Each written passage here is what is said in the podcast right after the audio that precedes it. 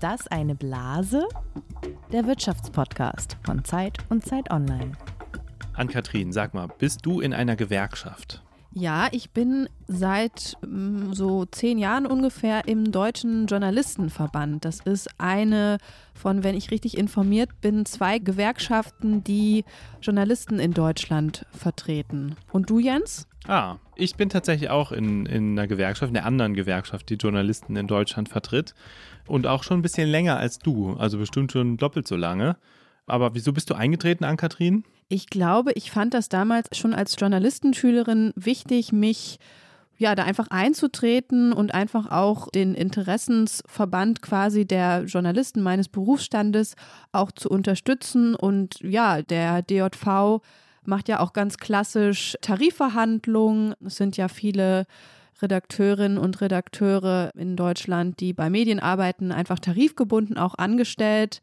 Und das fand ich einfach so eine gute und unterstützenswerte Sache. Und du bist dann wahrscheinlich bei Verdi, oder? Ich bin dann, genau, ich bin bei Verdi ein äh, Mitglied. Die hießen damals, wenn ich mich richtig erinnere, noch IG Medien, als ich eingetreten bin. Ist also schon ganz schön lange her. Und gehören heute zu Verdi. Okay. Und damit sind wir bei unserem Thema, Ann-Kathrin, bei Gewerkschaften, nicht bei diesen beiden, sondern bei Gewerkschaften insgesamt und ihrer neuen Macht in Deutschland, die ihr, liebe Hörerinnen und Hörer, auch kennengelernt habt vergangene Woche, als in Deutschland 350.000 Menschen gestreikt haben. Und vielleicht wart ihr ja sogar mit dabei. Stillstand mit Ansage. Der Warnstreik von Verdi und EVG legt vieles lahm. Das ganz große Chaos bleibt aber aus. Der angekündigte Warnstreik der Gewerkschaften Verdi und EVG hat heute weite Teile des öffentlichen Verkehrs in Deutschland lahmgelegt. Die Bahngewerkschaft EVG macht gemeinsame Sache mit Verdi. Zwei Gewerkschaften doppelte Streikmacht. Stillstand heute den ganzen Tag auf vielen deutschen Bahnhöfen, wie hier in Frankfurt am Main. Ich habe ein kleines Kind, es muss alles finanziert werden. Das funktioniert nicht. Die Räder stehen still. Wenn keine Einigung kommt, wir sind zum absoluten Stillstand streikbereit. Das befürchtete Chaos, das blieb diesmal weitestgehend aus. Es gab ja auch genügend Vorwarnungen, aber dem Warnstreik heute könnten durchaus bald weitere folgen. Ja, und damit herzlich willkommen zu Ist das eine Blase, dem Podcast über Geld, Macht und Gerechtigkeit, wo wir alle zwei Wochen eine aktuelle Entwicklung uns anschauen, einen Trend, einen Hype und am Ende fragen, ob das so bleibt oder ob es sich um eine Blase handelt, die am Ende zerplatzen wird. Und du hast es ja schon gesagt, lieber Jens, diesmal beschäftigen wir uns mit der Macht der Gewerkschaften, einerseits mit natürlich angesichts der aktuellen Streiks, die wir erlebt haben, Andererseits aber wollen wir das Thema auch so ein bisschen allgemeiner und ganzheitlicher betrachten und uns fragen, ob denn die Gewerkschaften in Deutschland eigentlich wirklich so mächtig sind oder ob sie nicht doch ziemlich an Macht auch eingebüßt haben, wenn man ihre Mitgliederzahlen sich anschaut. Und wir haben dazu zwei Gäste eingeladen, die ziemlich viel zu den Themen sagen können. Die eine ist unsere Kollegin Carla Neuhaus, die sich die aktuellen Streiks sehr genau angesehen hat und Jasmin Fahimi, die Chefin des Deutschen Gewerkschaftsbunds, also die oberste Gewerkschafterin im Land. Aber jetzt sagen wir vielleicht erstmal, wer wir sind. Du bist Ann-Kathrin Nesig, Redakteurin im Wirtschaftsressort der Zeit. Genau, und du bist Jens Tönnesmann. Du bist ebenfalls im Wirtschaftsressort der Zeit und machst außerdem das Magazin Zeit für Unternehmer.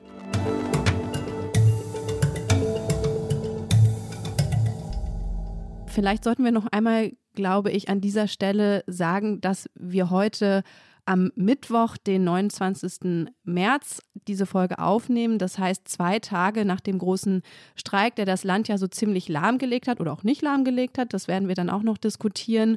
Und gestern schon aus Termingründen mit Jasmin Fahimi gesprochen haben. Und natürlich laufen jetzt gerade noch die Tarifverhandlungen und es gibt noch kein Ergebnis und dann werden wir mal schauen, wie das sein wird, wenn ihr diese Folge am Montag hören könnt. Wir nähern uns dem Thema Gewerkschaften und Macht der Gewerkschaften wie immer mit einem Spiel an Kathrin und dieses Mal hast du mir Behauptungen mitgebracht und ich muss erkennen, ob es Fakten sind oder sie deiner Fantasie entsprungen sind. Und ihr, liebe Hörerinnen und Hörer, dürft natürlich mitraten.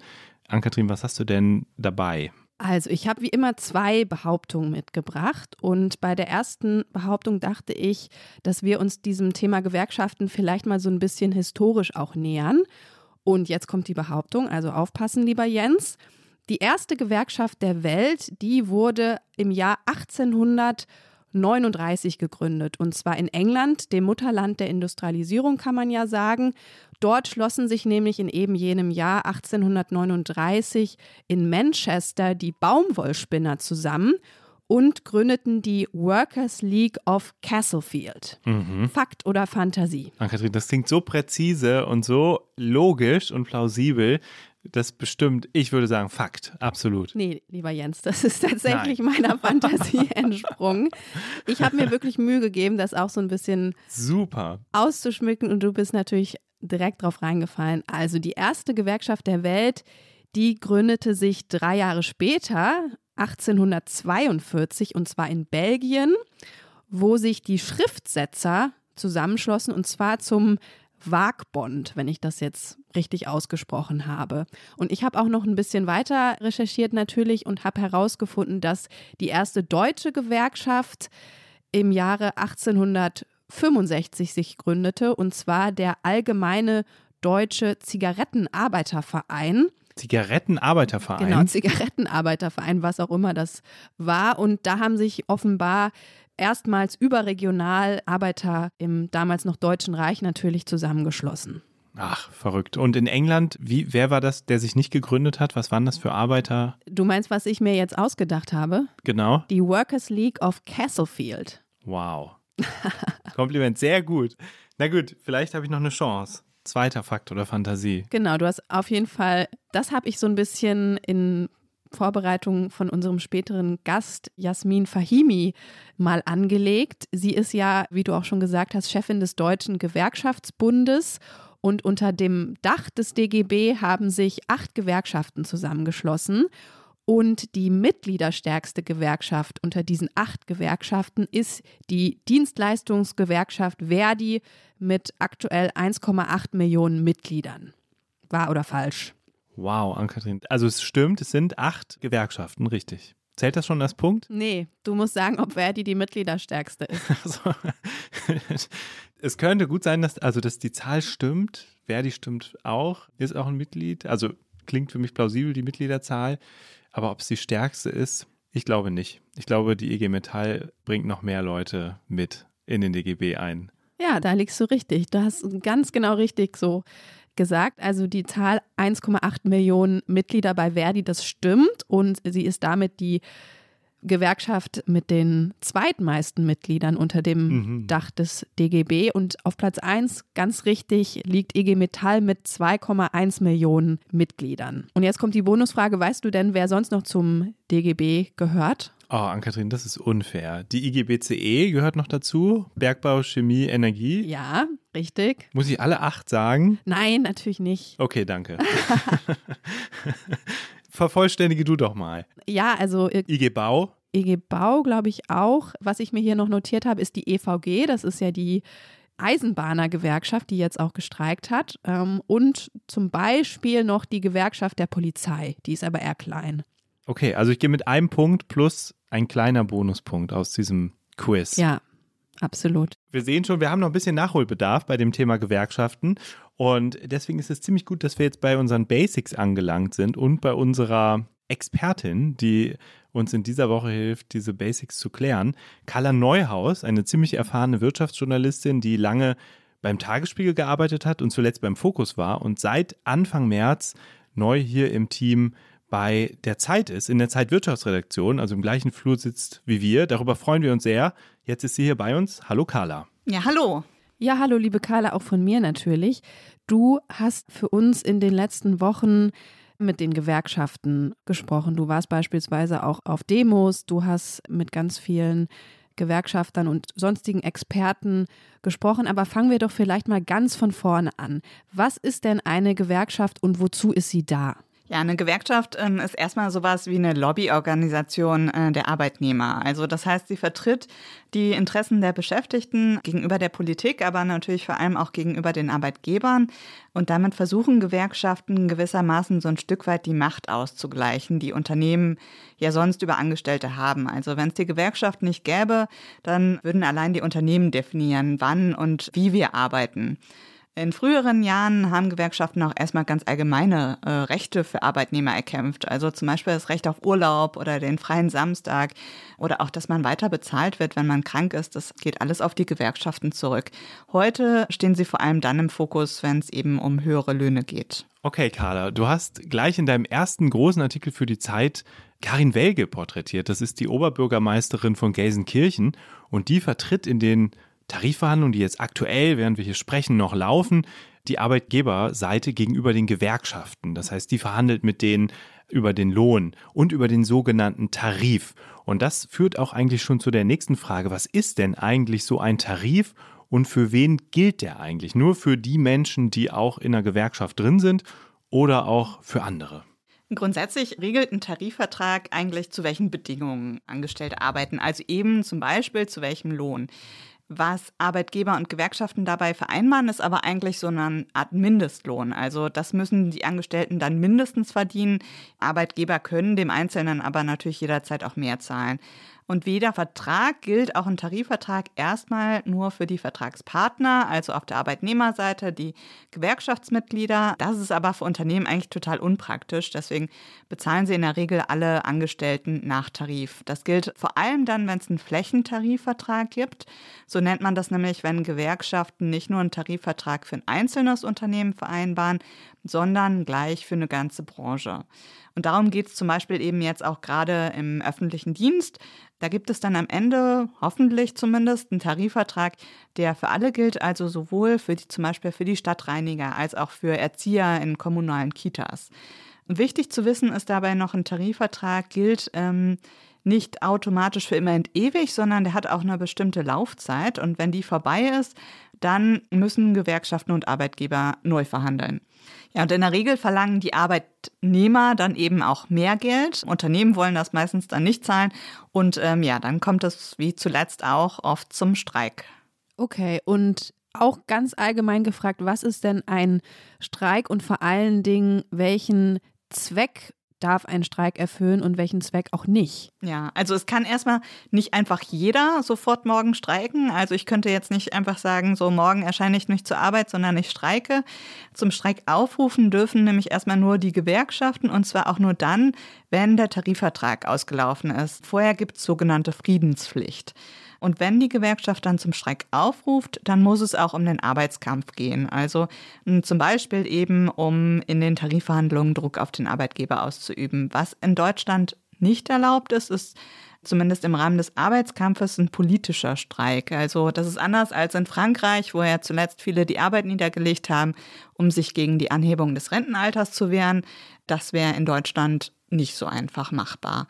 Letztlich geht es halt darum, dass äh, man mit einem Streik damit auch eine gewisse Macht ausübt, damit man eben Druck in den Tarifverhandlungen ausübt. Carla, Macht ist ein gutes Stichwort.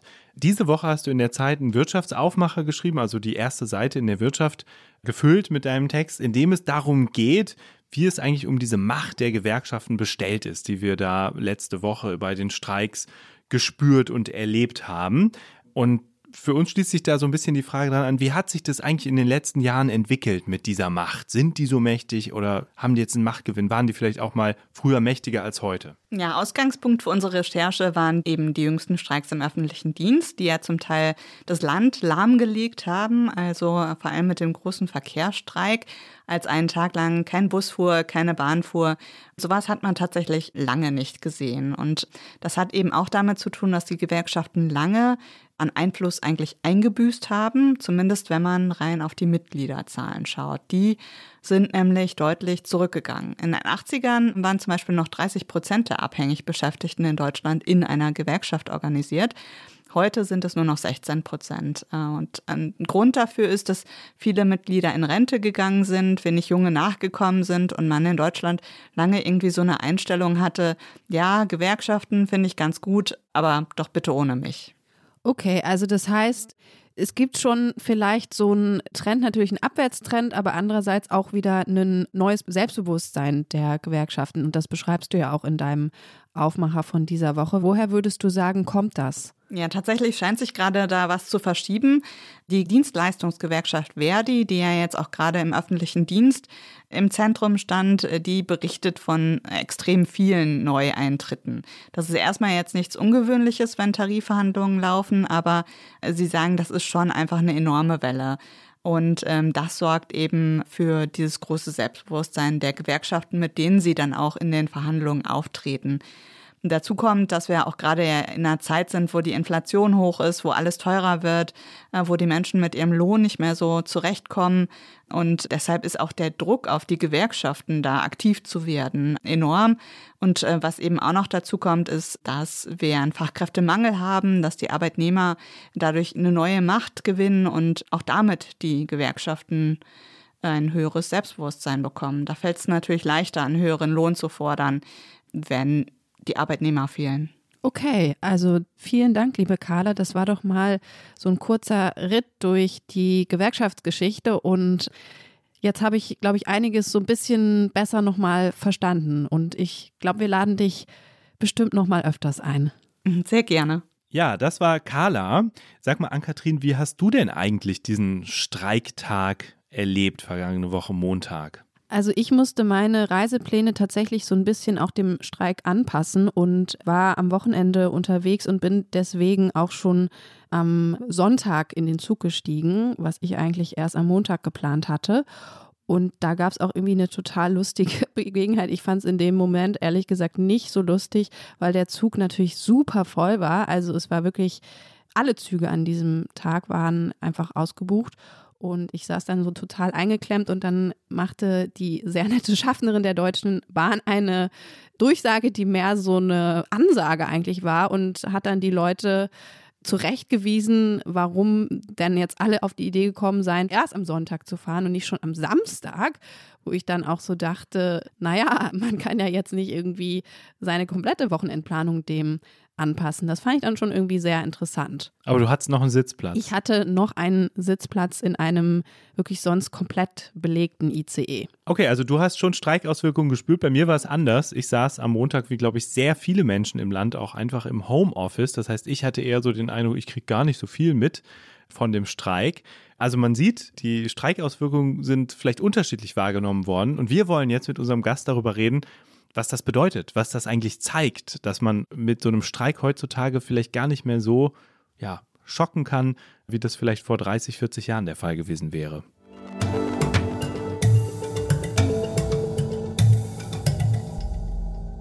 Wir haben jetzt Jasmin Fahimi hier zu Gast in unserem Podcast, die Chefin des DGB und damit die oberste Gewerkschafterin der Republik. Und das ist insofern interessant, weil sie als junge Studentin in den 1980ern erst gar nicht so richtig in die Gewerkschaft reingekommen ist. Da wurde sie nicht aufgenommen, konnte erst nach dem Studium beitreten. Sie ist studierte Chemikerin, hat aber auch schon mal im Akkord gearbeitet, auf Messen Material verteilt und Weihnachtsbäume verkauft, wie ein Blick ins Archiv uns gezeigt hat. Sie ist außerdem mit 18 in die SPD eingetreten und hat sich dort bis zur Generalsekretärin hochgearbeitet, war außerdem Staatssekretärin im Arbeitsministerium und saß von 2017 bis 2020, 22 im Bundestag. Und jetzt ist sie seit fast einem Jahr die erste Frau an der Spitze des Deutschen Gewerkschaftsbunds. Hallo, Frau Fahimi.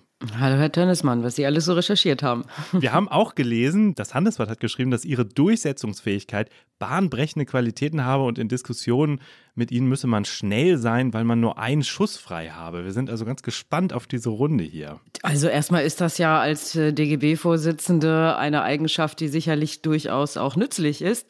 Aber man kann mit mir auch ganz friedlich reden und äh, ich höre auch gerne zu. Okay, schauen wir mal. Also heute ist Dienstag, der Tag nach dem großen Streiktag. Uns würde für den Anfang interessieren, wie haben Sie denn diesen Streiktag gestern verbracht? Ja, ich bin ganz normal zur Arbeit äh, gefahren, gegangen. Ich hatte verschiedene Termine und habe insofern einen ganz normalen Arbeitstag gehabt, wie viele andere, glaube ich, in der Republik auch. Das äh, große von den Arbeitgebern prognostizierte Chaos ist ja ausgeblieben, aber natürlich ist deutlich unterstrichen worden, dass die Beschäftigten an vielen Stellen kampfbereit sind und dieses Signal war auch notwendig. Aber das heißt, Sie standen nicht mit Plakat oder Warnweste irgendwo auf der Straße und haben mitdemonstriert oder mitgestreikt oder den Streik den Leuten erklärt, sondern Sie waren normal im Büro. Ich habe an verschiedenen Aktionstagen schon bereits teilgenommen, in Hennigsdorf, in München. Aber ich bin natürlich nicht unmittelbar die streikende Person, sondern es geht natürlich um die Beschäftigten. Das sind ja nicht die Gewerkschaften, die streiken, sondern es sind die Mitglieder der Gewerkschaften, die Beschäftigten, die gerade in den Tarifauseinandersetzungen sind, die sich entscheiden, ob sie die Angebote der Arbeitgeber für hinreichend verhandelbar halten oder nicht. Es ist ja nicht so, dass die Gewerkschaften einfach zum Streik aufrufen. Es ist auch nicht so, dass die Beschäftigten wirklich gerne streiken, aber manchmal ist eben dieses Signal wichtig und notwendig. Haben Sie sich denn trotzdem in irgendeiner Weise ein bisschen schlecht gefühlt, weil die Gewerkschaften ja trotzdem vielen, vielen Menschen im Land so ein bisschen den Tag schon auch versaut haben? Nö, das würde ich anders sehen. Ich habe mich überhaupt nicht schlecht gefühlt, sondern ich bin stolz gewesen auf die Kolleginnen und Kollegen, dass sie deutlich gemacht haben und unterstrichen haben, worum es geht. Es geht nämlich um viel und es ist auch so, dass wir unter der Bevölkerung nach meiner Erkenntnis jedenfalls einen sehr großen Rückhalt haben. Das ZDF-Politbarometer in der vergangenen Woche hat das auch nochmal dokumentiert. 77 Prozent der Bevölkerung haben Verständnis für die Warnstreiks, gerade auch im öffentlichen Dienst. Und ich glaube, dass es auch eben vielen anderen, die jetzt nicht in diesen Tarifauseinandersetzungen stecken, so geht, dass ihnen das Inflationsjahr 22 eben sehr aufs Portemonnaie drückt und sie auch spüren, dass dieser Druck in 23 nicht nachlässt. Und insofern erkläre ich mir jedenfalls auch das Verständnis, äh, Streik muss immer auch ein bisschen wehtun, das ist so, sonst wäre ja unsinnig. Und ähm, insofern sehe ich vor allem viel Rückhalt Okay, ich meine, Sie haben es selbst schon angedeutet, dass so das ganz große Chaos ausgeblieben ist gestern, weil die Menschen sich eigentlich ganz gut darauf eingestellt haben und viele mhm. natürlich auch einfach im Homeoffice geblieben sind.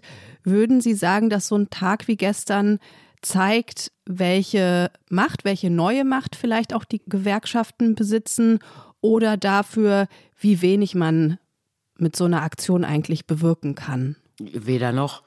Ähm, es geht einfach darum, das ist ein, ein, ein ganz normaler Vorgang. Tarifautonomie lebt davon, dass man in Deutschland jedenfalls entschieden hat, dass sich die Kapitalseite und die Arbeitnehmerseite eben in der Frage von Lohnentwicklung, aber auch anderen Tarifbestandteilen, Tarifverträge sind ja noch viel mehr, dass die sich möglichst auf Augenhöhe bewegen sollen. Und insofern ist es notwendig, dass wir ein Streikrecht haben, weil ohne Streik das alles sonst nur kollektives Betteln wäre, wie im Übrigen der oberste äh, Bundesarbeitsrichter ja auch schon mal geurteilt hat.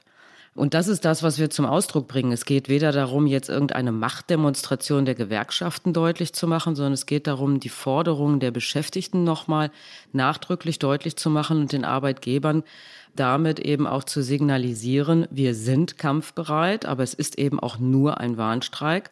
Und wir möchten, dass ihr mit einem wirklich auch überhaupt diskutablen Angebot an den Verhandlungstisch kommt. Darum geht es.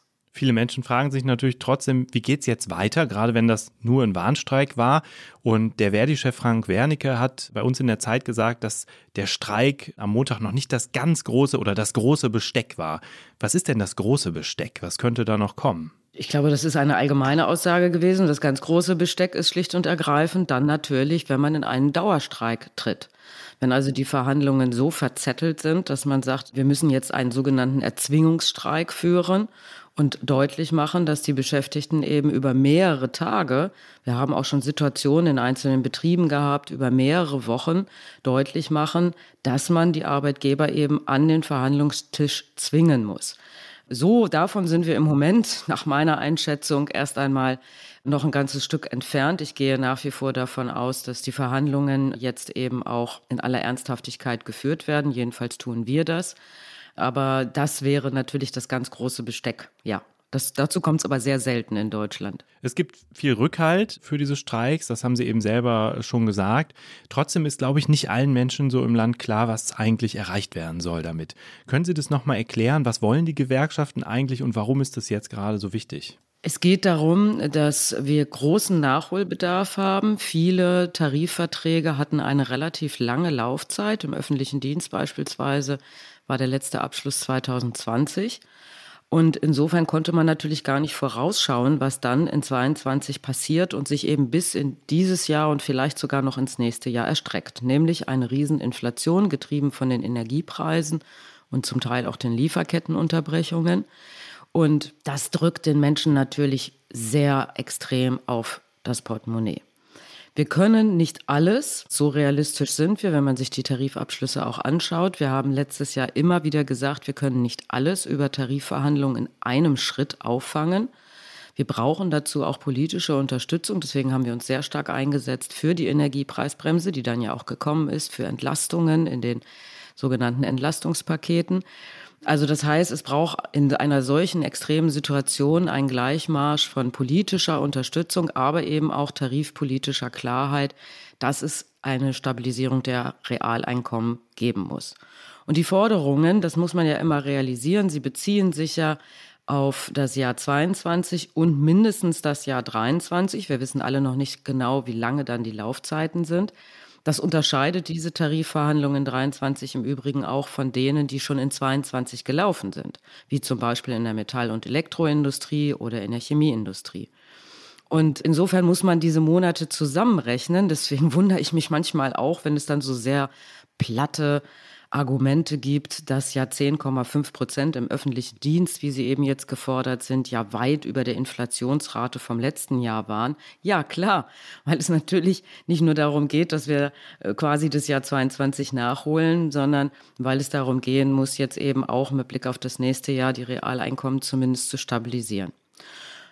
Ich will mal deutlich machen, ich denke auch, dass es den Beschäftigten darum geht, dass sie endlich auch Respekt erfahren wollen für die Arbeit, die sie tun.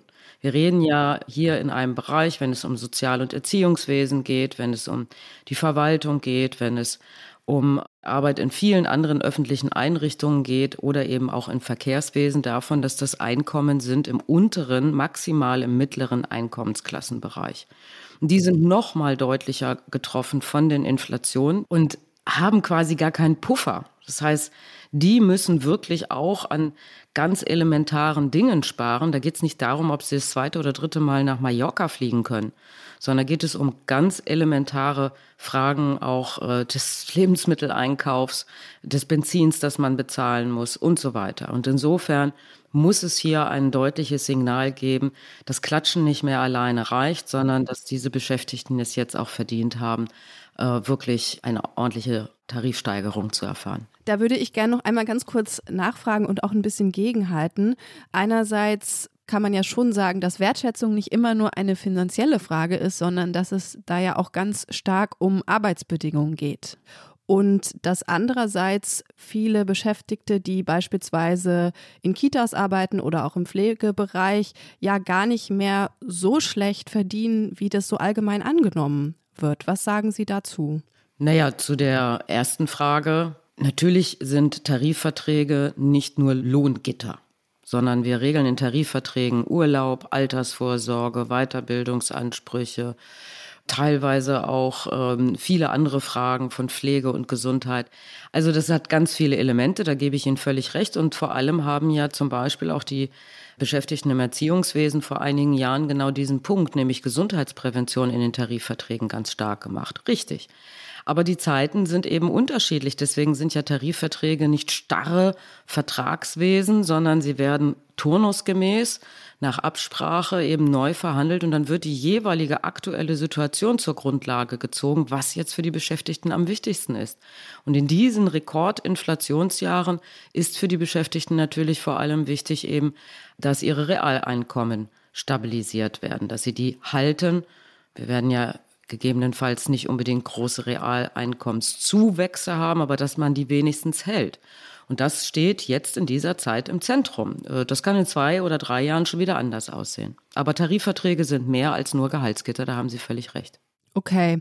Und wenn man jetzt mal die Streiks im öffentlichen Dienst betrachtet, dann ist es ja so, dass diese Lohnforderungen am Ende von den Kommunen ganz überwiegend auch getragen werden müssen. Und da gibt es ja jetzt schon auch große Sorgen, dass bestimmte Kommunen einfach andere Leistungen zurückfahren müssten, wenn sie denn sozusagen ihre Angestellten einfach auch besser bezahlen, dass sie beispielsweise Schwimmbäder schließen müssten, dass Bibliotheken eingeschränkt würden. Sie waren ja auch mal Lokalpolitikerin, wenn wir das richtig nachgelesen haben, in Hannover. Können Sie diese Sorgen nachvollziehen? Nein, die kann ich an dieser Stelle nicht nachvollziehen. Ich kann sehr gut nachvollziehen, dass viele Kommunen darunter ächzen, dass sie äh, immer weniger Spielraum haben, um die unmittelbare Lebenswelt sozusagen der Menschen zu gestalten. Das kann ich sehr gut nachvollziehen. Wir haben etwa 30 Prozent der Kommunen in Deutschland, die man als finanzschwach betrachten muss. Und deswegen habe auch ich mich auch in den vergangenen Jahren immer dafür stark gemacht, dass die Kommunen eben wieder handlungsfähig sein müssen, dass sie finanziell eben auch auf Füße gestellt werden müssen, um überhaupt auch ihren Aufgaben, die ihnen zugeteilt worden sind, auch gerecht zu werden. Da hat es einen guten Vorschlag gegeben, im Übrigen auch von äh, Bundeskanzler Olaf Scholz, dass man einen sogenannten Altschuldenfonds macht, dass man einen Schuldenschnitt macht für diese Kommunen. Ich halte es nach wie vor für dringend erforderlich. Im Übrigen jetzt nicht nur für die Tarifverhandlungen, sondern auch mit Blick auf die Ausstattung der Schulen, auf den Ausbau der Kitas, auf den Ausbau des Ganztags in den Schulen. Also gibt's, ich könnte jetzt noch tausend Beispiele nennen. Dafür gibt es in der Tat hinreichende Gründe. Das ist aber eine politische Entscheidung.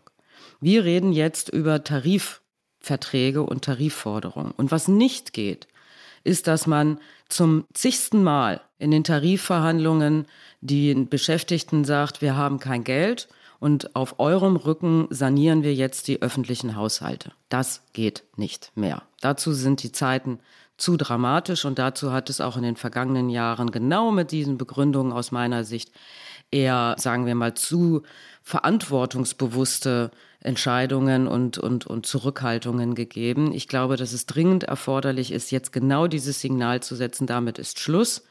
Die Kommunalhaushalte müsst ihr mit politischen Entscheidungen sanieren, aber nicht auf dem Rücken derer Beschäftigten. Die Zeiten sind dramatisch, das haben Sie gerade gesagt. Und im vergangenen Jahr haben Sie vor einer Deindustrialisierung Deutschlands gewarnt. Jetzt gibt es natürlich viele Arbeitgeberinnen und Arbeitgeber, die sagen, wenn wir jetzt noch neben der Inflation, die es ohnehin schon gibt, auch noch höhere Löhne bezahlen müssen, dann ja, gehen wir vielleicht, gehen vielleicht einige von uns pleite, dann gehen Jobs verloren, dann wird die Inflation noch weiter angetrieben. Also geht es vielleicht auch nach hinten los, sogar für die Beschäftigten selber, dass sie jetzt so hohe Lohnforderungen stellen? Wissen Sie, das ist total wenig überraschend, mhm. weil das die Arbeitgeber immer sagen. Mhm. Die behaupten immer in Tarifverhandlungen, dass sie für Lohnsteigerungen kein Geld haben. Und dass die Zeiten entweder unsicher sind oder dass sie schwierig sind und dass dann die Preise, das sind immer die gleichen Argumente. Ich habe noch nie ein anderes gehört. Aber Sie haben ja vor der Deindustrialisierung letztes Jahr gewarnt. Nein, das hat aber, das hat aber nichts mit den Tarifverträgen zu tun. Wir haben ein Problem, das heißt Energiepreise. Und wir sind sehr dafür und setzen uns auch dafür ein. Wir haben im vergangenen Jahr in besonderem Maße, da habe ich von den Arbeitgebern wenig Vorschläge gehört, wir haben in besonderem Maße im vergangenen Jahr dafür gesorgt, dass es eine Energiepreisbremse gibt. Die gilt ja nicht nur für Privathaushalte, sondern die gilt auch für das, für das private Gewerbe.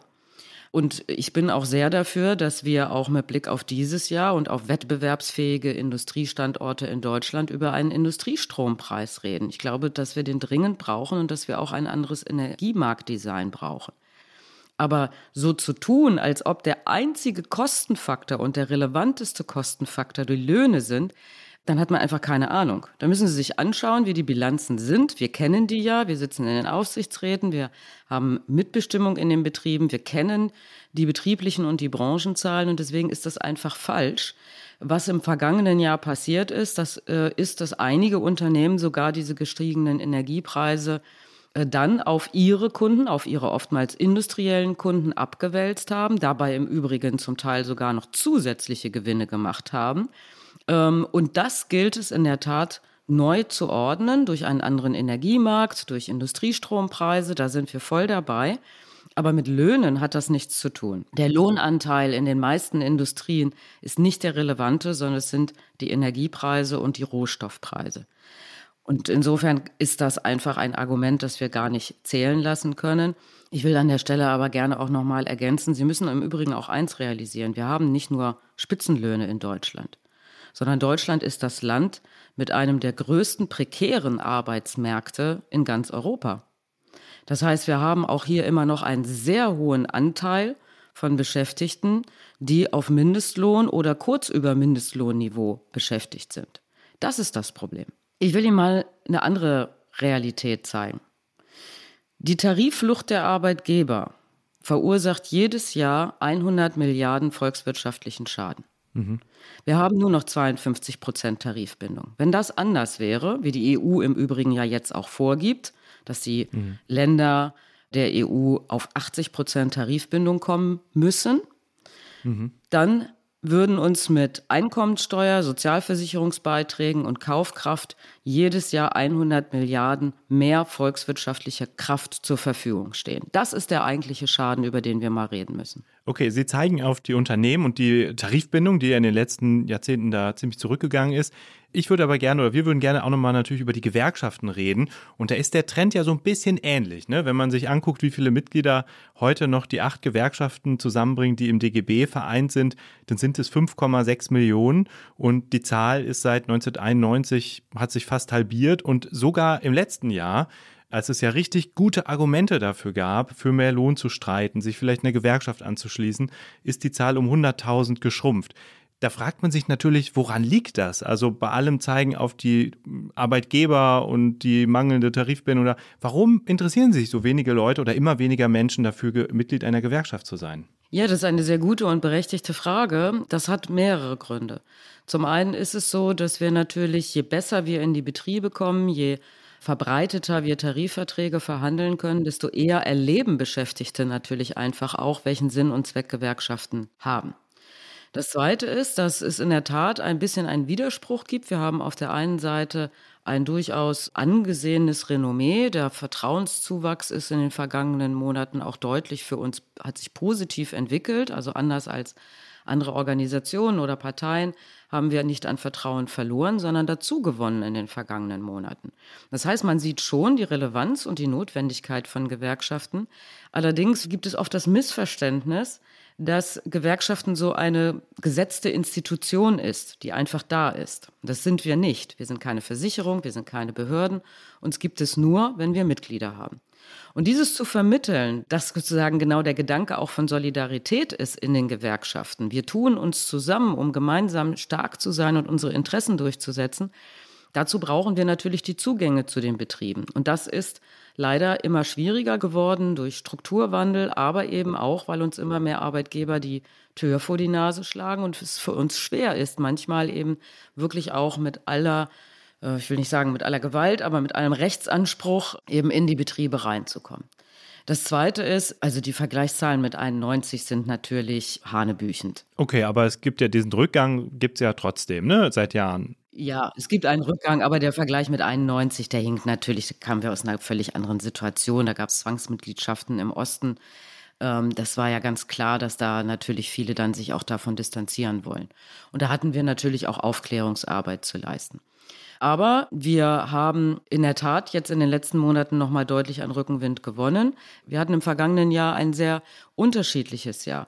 Es stimmt, wir hatten auch Austritte, weil natürlich dann viele auch in der Not sagen, wo kann ich sparen und dann leider an der falschen Stelle sparen, nämlich dem Gewerkschaftsbeitrag.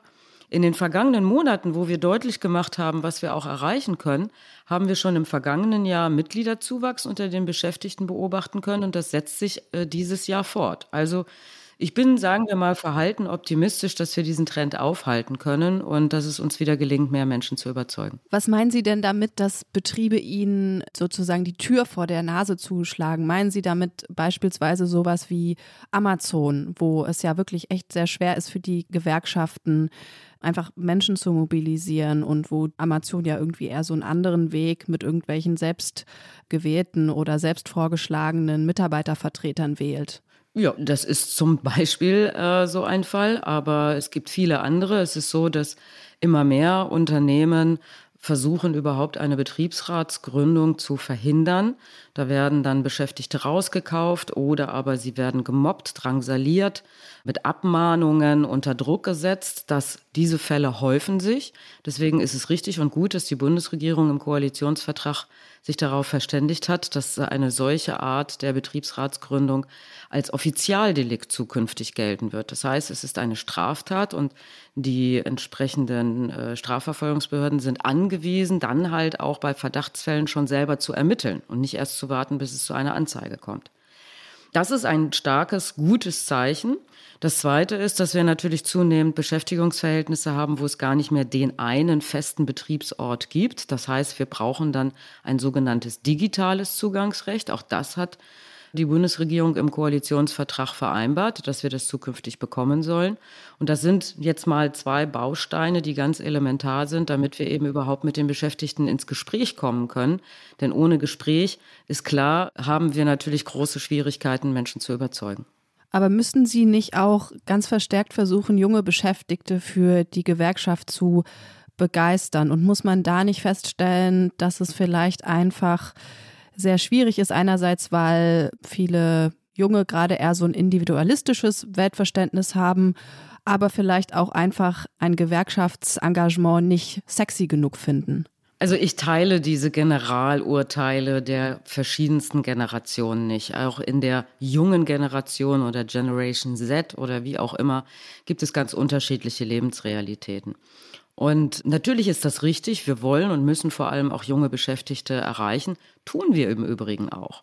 Ich kann Ihnen sagen, dass beispielsweise die IG Metall oder die Industriegewerkschaft Bergbau, Chemie, Energie unter den Auszubildenden extrem hohe Eintrittszahlen haben. Also das heißt, wenn da ein neues Ausbildungsjahr beginnt, dann sind das 70, 80, 90 Prozent, die da von den Jugendlichen eben auch für die Gewerkschaft begeistert werden können, denen auch Angebote gemacht werden.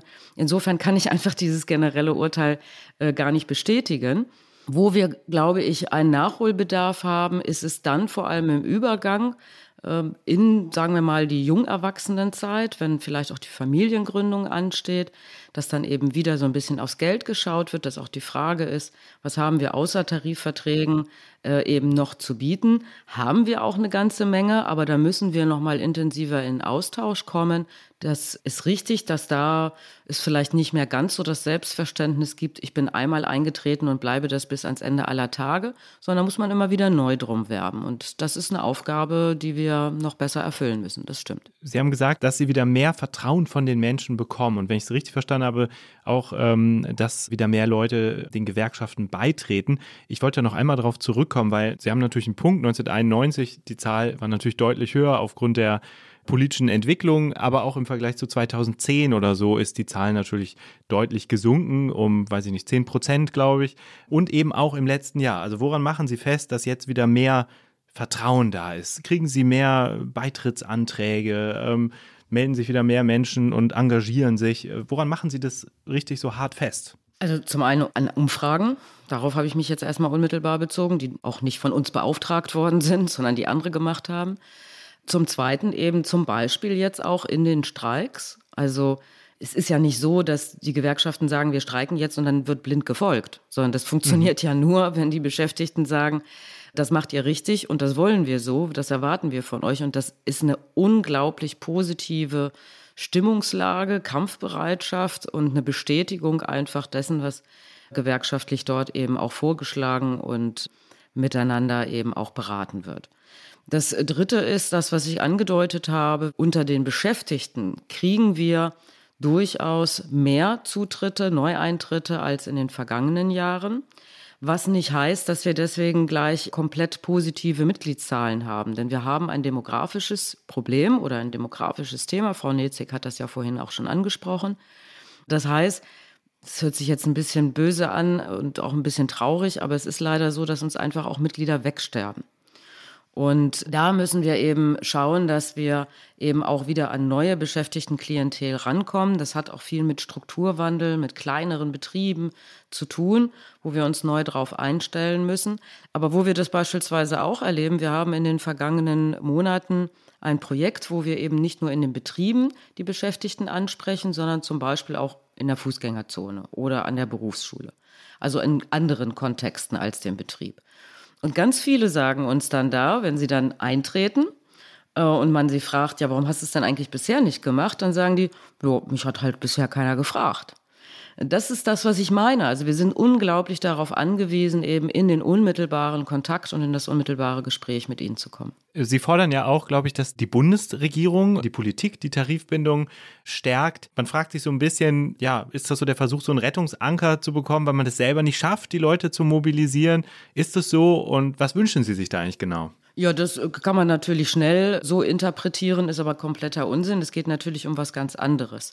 Es geht darum, dass wir in diesen großen Zeiten der Veränderung und des Wandels uns entscheiden müssen, wie das zukünftige Wohlstandsmodell Deutschlands aussieht. Und das ist, ich sag mal, nach dem Zweiten Weltkrieg bis zur deutschen Wiedervereinigung ganz eindeutig so gewesen, dass man Sozialpartnerschaft nicht nur als so ein, ich sag mal, so, ein, so eine kulturelle Frage auf den Lippen getragen hat, sondern dass man gesagt hat, wir übertragen den Tarifvertragsparteien, also Arbeitgeberverbänden und Gewerkschaften, einen Teil der Gestaltung von Arbeitsbedingungen und Wirtschaftsbedingungen. Das steht übrigens in unserer Verfassung. Das denken wir nicht uns aus. Das ist eine Entscheidung gewesen, dass eben nicht der Staat, der Gesetzgeber über die Lebensverhältnisse entscheidet, sondern dass das die Tarifvertragsparteien tun sollen und dass das quasi Gesetzeswirkung hat.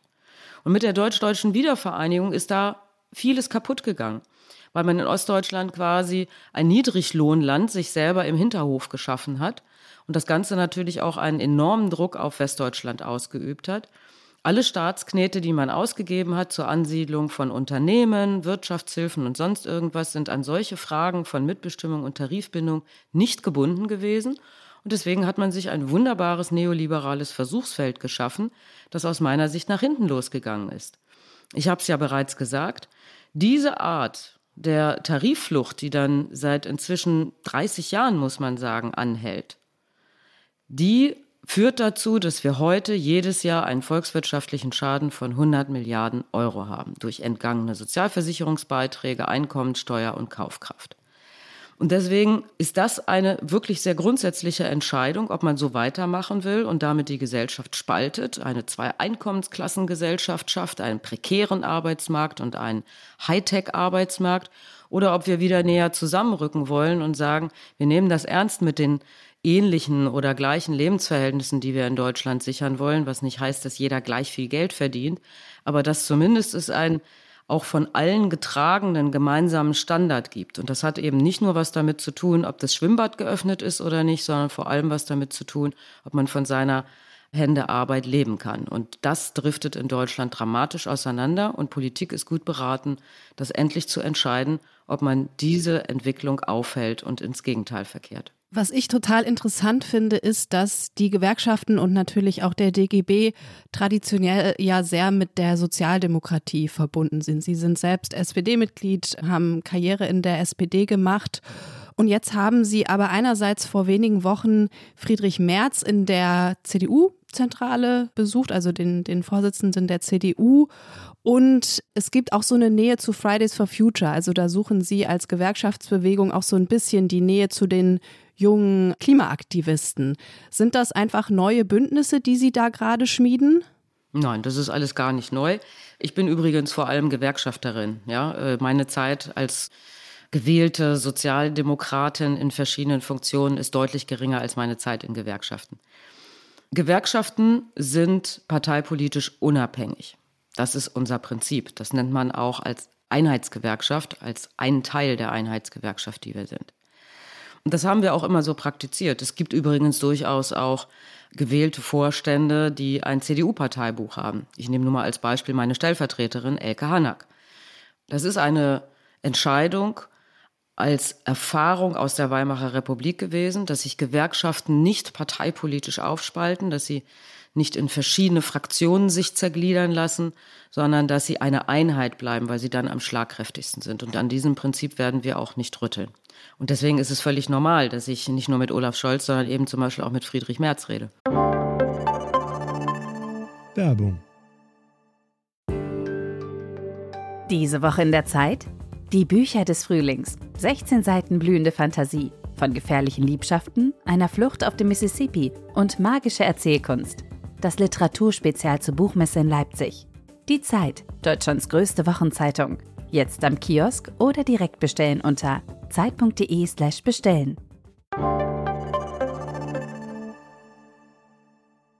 Okay, aber nichtsdestotrotz haben Sie nun mal diesen SPD-Background. Würden Sie eigentlich sagen, das ist ein Vorteil, weil Sie einen engen Draht zu Olaf Scholz haben und zu anderen Mitgliedern der Bundesregierung von der SPD oder weil es für Sie vielleicht auch schwerer ist, die SPD hart zu kritisieren?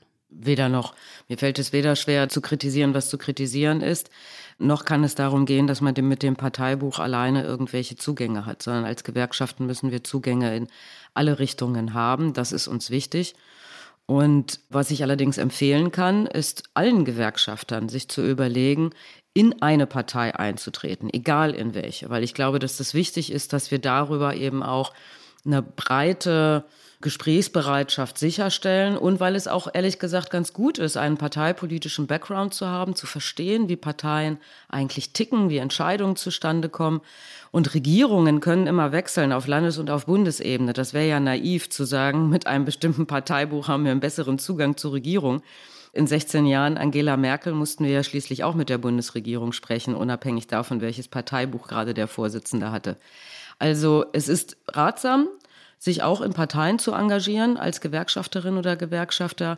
Aber wir haben überhaupt gar keine Vorgaben, welche Partei das sein sollte. Es ist gut, wenn wir da breit aufgestellt sind. Ich glaube, Frau Fahimi, wir haben heute viel gelernt darüber, was Sie als Gewerkschafterin wollen, was die Gewerkschaften insgesamt wollen und wie Sie sich auch dafür einsetzen, dass wieder mehr Menschen in der Gewerkschaft sich engagieren. Ich habe noch eine Frage, weil es natürlich im Arbeitskampf mit Arbeitgebern oder auch im politischen Wettstreit mit den Parteien immer darauf ankommt, wie viel Durchsetzungsmacht man hat. Mich würde es interessieren, was bedeutet das für Sie persönlich, Macht zu haben? Wie muss man damit umgehen und fühlen Sie sich auch mächtig im Moment? Mit Macht muss man immer hochverantwortungsvoll umgehen. Macht ist auch im Übrigen etwas, was man immer nur auf Zeit hat, was in einer Demokratie immer nur auf Zeit sein sollte. Und darüber muss man sich sehr im Klaren sein. Es gibt eine Zeit, in der man eine hohe Verantwortung dann eben trägt, übertragen bekommt durch eine Wahl. Und meine Vorstellung davon ist, dass ich natürlich möglichst viel für unsere Mitglieder durchsetzen möchte, möglichst viel erreichen möchte. Der Job als DGB-Vorsitzende ist äh, eben nicht Tarifverhandlungen zu führen, sondern auch politisch etwas zu bewegen und auch für die Gewerkschaften eine starke Stimme zu sein. Das ist ein Teil meiner Verantwortung. Aber ich sehe meine Verantwortung auch darin, mit neuen Ideen und neuer Kraft auch der Gewerkschaftsbewegung eben nochmal neue Impulse zu geben, uns eben zu verbinden, auch mit anderen Herausforderungen, gesellschaftlichen Trends, sich damit auseinanderzusetzen, sich auch programmatisch neu aufzustellen. Und insofern geht es nicht darum, ob ich mich als Person mächtig fühle, sondern es geht darum, ob ich die Aufgabe, die mir übertragen wurde, ob ich die erfüllen kann und ob ich die ernst nehme. Darum bemühe ich mich jedenfalls jeden Tag. Und ähm, ich glaube, ich habe allerdings auch ein paar sehr gute Vorsitzenden meiner Mitgliedsgewerkschaften und auch ein paar sehr gute Mitarbeiterinnen und Mitarbeiter bei mir im Bundesvorstand, die mir im Zweifelsfall auch mit Rat und Tat zur Seite stehen.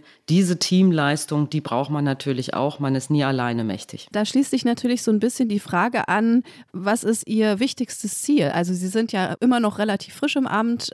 An welchem Ziel oder woran soll man Sie am Ende Ihrer Amtszeit eigentlich messen? Was ist so das Allerwichtigste für Sie, das Sie durchsetzen wollen? Das Wichtigste für mich ist, dass wir für die Beschäftigten in diesem Land möglichst viel erreichen. Und in meiner Vorstellung ist das eben, dass wir gute Tarifverträge für möglichst viele Beschäftigte verhandeln können. Es ist unsere Aufgabe, für die Sicherung der Arbeitsplätze zu sorgen und das heißt, in Zeiten der Transformation für einen gerechten Wandel zu sorgen. Das heißt auch für zukunftsfähige und qualifizierte Arbeitsplätze in den Generationen. Da wollen wir ähm, mitmischen, da wollen wir Standorte sichern, da wollen wir mitbestimmen, was auch eine nachhaltige Investition für die einzelnen Betriebe und Standorte ist. Das ist das wichtigste Ziel für uns. Und insofern hoffe ich, dass am Ende meiner irgendwann Amtszeit, wann immer sie sein mag, wir bessere Arbeitsplätze, bessere Bezahlung haben, mehr Tarifverträge und eine stabile Industrie in unserem Land und eine Revitalisierung unseres Sozialstaats. Und wenn davon so hier und da ein paar Prozent gelingen, dann wäre ich, glaube ich, schon ganz zufrieden. Vielen Dank. Wir wünschen alles Gute auf dem Weg. Ja, und Dankeschön für das Gespräch, Frau Fahimi. Ich danke auch. Tschüss. Tschüss.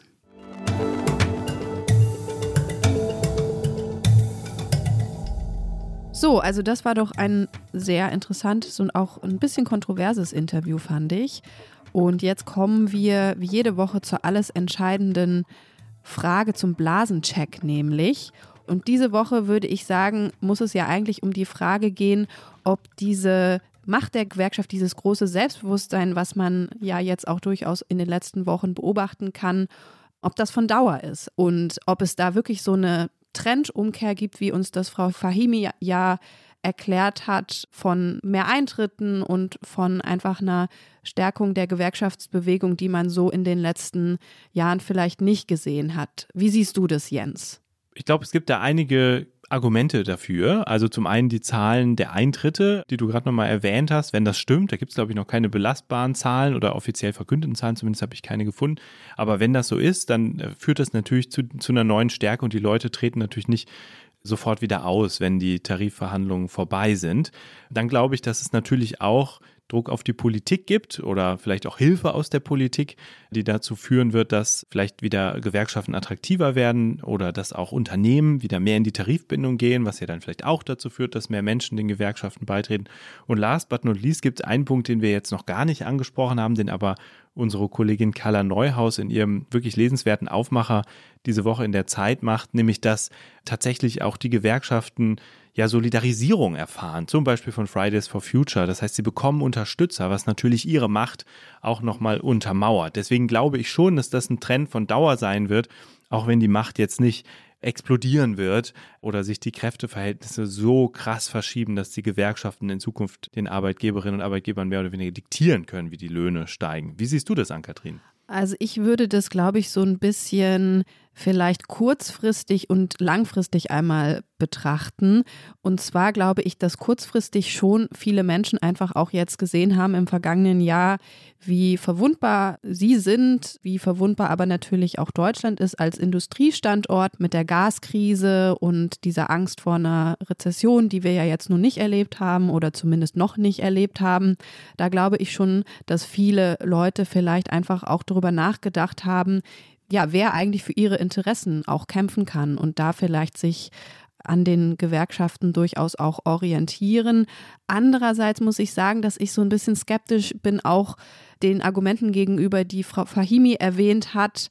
Und ich nicht so richtig sehe, dass einfach diese sehr individualistische Gesellschaft und auch gerade so die Generation Z der ja immer nachgesagt wird, dass sie vor allen Dingen so auf sich selbst schauen, obwohl es natürlich klar gibt, auch viele, die bei Fridays for Future engagiert sind, aber so ganz kann ich das eigentlich nicht glauben, dass die sich jetzt an Gewerkschaften massenhaft wenden und da irgendwie eintreten. Also ich glaube, dass viele da entweder keine Lust drauf haben oder da nicht so den Sinn und Zweck für sich unmittelbar erkennen oder dann vielleicht eher so andere äh, gesellschaftliche Bewegungen vielleicht wie Fridays for Future oder auch die letzte Generation spannender finden. Total interessant. Diese Analyse führt uns natürlich unmittelbar zu unseren Hörerinnen und Hörern, also zu euch. Schreibt uns doch mal, was ihr denkt, also wie ihr das seht, ob äh, ihr da eine gewisse Solidarisierung erfahrt, ob ihr selber beigetreten seid. Aber mich würde nochmal interessieren, Ann-Kathrin, das heißt, du glaubst, das ist ein kurzfristiges Phänomen. Du hast ja eben den Unterschied gemacht zwischen kurzfristig und langfristig. Du glaubst, es ist jetzt vorübergehend, solange wir in dieser Notlage sind und solange es diesen akuten Handlungsbedarf gibt. Aber sobald das vorbei ist, ist es auch mit dieser Macht vorbei. Ja, also das, glaube ich, würde ich schon so sehen, zumal ja auch der demografische Wandel ja auch noch im vollen Gange ist und die Babyboomer ja jetzt gerade erst so massenhaft eigentlich in Rente gehen und das natürlich wirklich so die klassische Gewerkschaftsgeneration eigentlich war. Und ich glaube, ja, dass dieser langfristige Abwärtstrend, dass der sich eigentlich fortsetzen wird. Meine Güte. Okay, Ann-Kathrin, obwohl du Gewerkschafterin bist oder Mitglied in einer Gewerkschaft. Ja, vielen Dank, liebe Zuhörerinnen und Zuhörer, fürs Zuhören. Wir sind am Ende dieser Folge angelangt. Wenn ihr Meinungen habt, Anregungen, Lob oder Kritik, dann schreibt uns doch bitte an blase.zeit.de. Ja, und wir bedanken uns natürlich auch wie in jeder Woche an dieser Stelle bei Charlotte und Maria von den Pool Artists und bei Munia und Ole vom Podcast-Team von Zeit Online und danken euch, liebe Hörerinnen und Hörer, fürs Zuhören. Und wenn ihr jetzt noch ein bisschen dran bleibt, dann könnt ihr unser Tierorakel hören.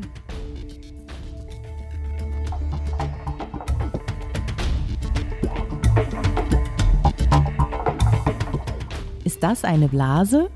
Ist ein Podcast von Zeit und Zeit Online, produziert von Pool Artists. Guten Morgen von der Hamburger Außenalster, wo es jetzt leider gerade ziemlich angefangen hat zu regnen.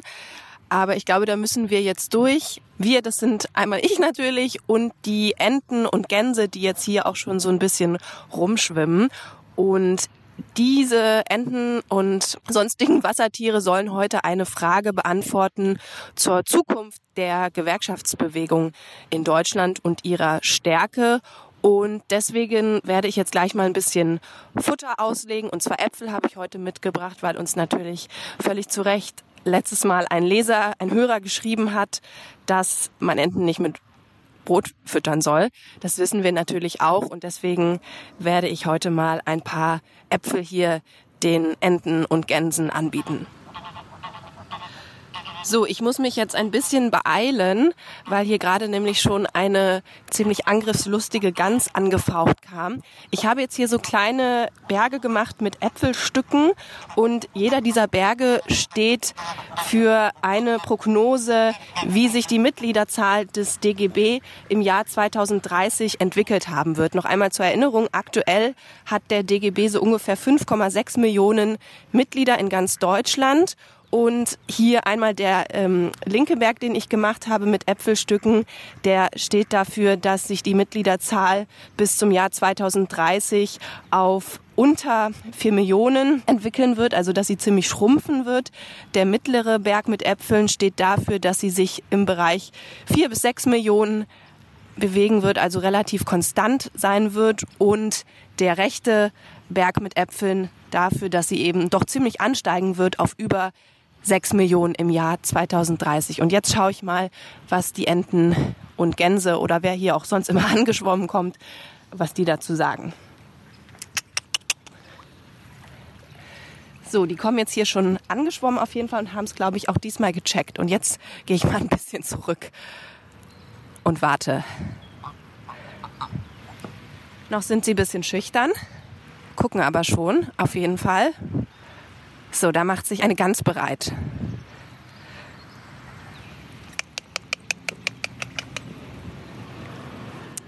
Da, komm da.